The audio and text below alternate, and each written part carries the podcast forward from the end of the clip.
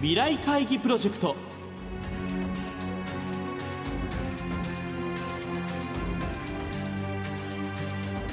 皆さんご機嫌いかがですか？ラジオ日経の山本直です。毎週この時間は日本経済新聞未来面の紙面と連動したプロジェクト未来会議プロジェクトをお送りしています。この番組は今私が伝えたいことをキーワードに企業トップが提示する日本の未来に向けたさまざまな課題について皆さんと共に解決策を考えていきます。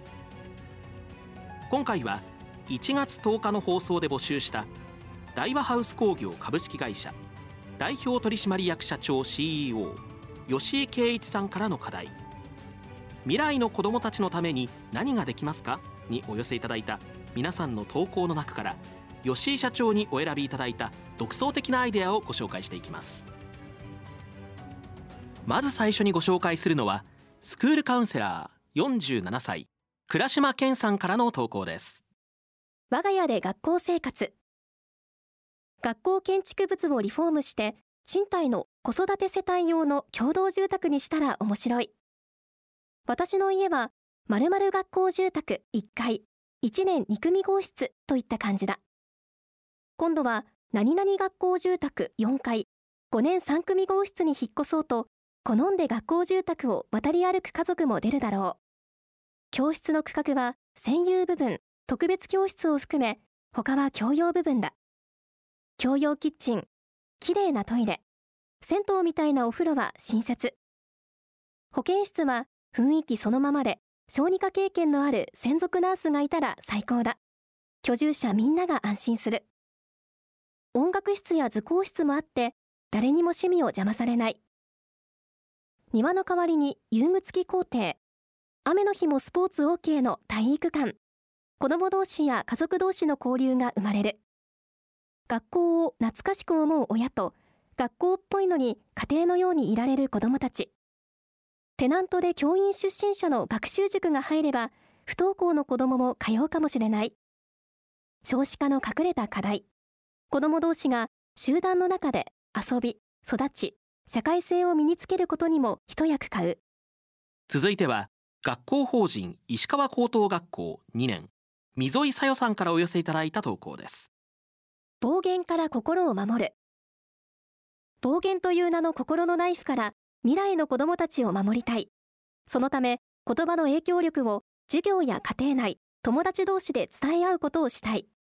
そう思うのは暴言を吐くことで人の心を傷つけてしまうからだ実際に思春期の男子中学生から暴言を言われることが多く心を痛めてしまった。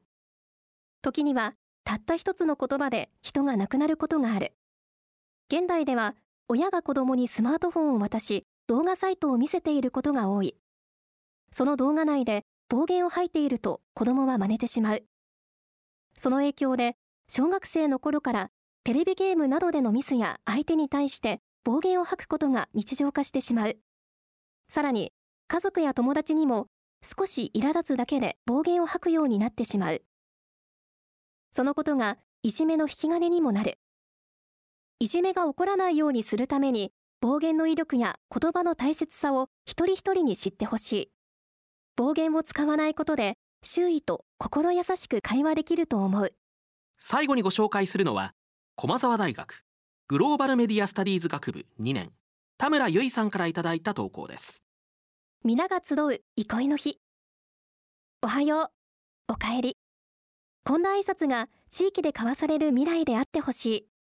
そのためにも地域のつながりを強化する必要がある。隣に住む人がどんな人なのかわからないこともある昨今地域のつながりは希薄になっている。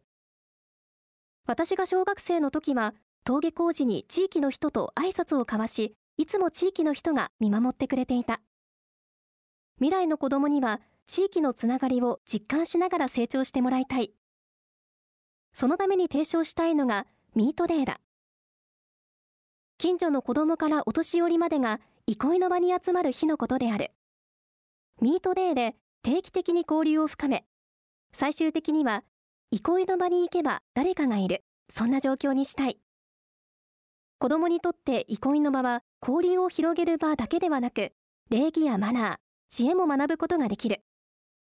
少子高齢化やデジタル化が一段と進む中未来の子どもたちにとっては人や地域とのつながりが一層欠かせないものになっていくはずだ。皆さんからお寄せいただいた投稿について吉井社長からご好評いただきましたのでご紹介します。今回もたくさんの貴重なご提案をいただきありがとうございました。国家の宝である子どもたちに向けた温かいメッセージを拝読し勇気と元気をいただきました。まず共感したのが我が家で学校生活です。神戸支店時代に兵庫県の内陸部でグループホームの建設を手掛けたことがあります。当時は地方に行けば行くほど親をホームへ託すことへの抵抗感が根強くありました。当初は廃校になった中学校の跡地にグループホームを建てる計画でしたが私は校舎をこのまま生かすことを考えました。油で光る廊下も教室の引き戸もそのまま残しもう一度母校に帰ろうと呼びかけました。新築のグループホームへの入居をためらうお年寄りもかつて学んだ中学校が自分の家になるのならと安心してくれました。今進めている大和ハウス工業のリブネスタウン構想にも合致する考え方です。子育て世帯向けに小中学校の校舎を再活用した住宅というアイデアは素晴らしいです。10代20代の若い世代から日本の魅力や日本人の心日本人のいいところを子どもたちに残したい伝えたいという意見が目立ちました。挨拶をしっかりする。感謝の気持ちをきちんと伝える。相手を思いやる。謙虚な姿勢で生きるといった日本人の美徳を再認識するのは大事です。暴言から心を守るはまさにこうした日本人の良さを台無しにする悪い風潮に警鐘を鳴らしています。自らの経験に基づいた指摘には説得力があり子どもたちへの優しさがにじみ出ていました。皆が集う憩いの日も思わずうなずく提案でした。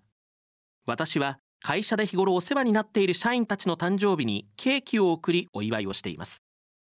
様々な記念日を仲間と祝うことは人生を豊かにします。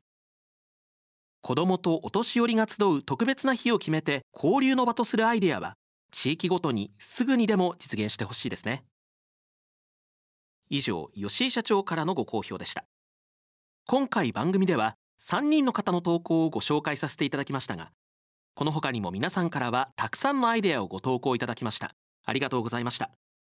ご紹介させていただいた3人の投稿に加えこの他の優れた投稿は日本経済新聞電子版未来面のサイトにも掲載されていますので合わせてご覧ください。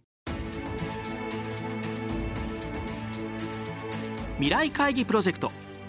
今回は1月10日の放送で募集した大和ハウス工業株式会社代表取締役社長 CEO 吉井圭一さんからの課題。未来の子どもたちのために何ができますか？にお寄せいただいた皆さんの投稿の中から吉井社長にお選びいただいた独創的なアイデアをご紹介しました。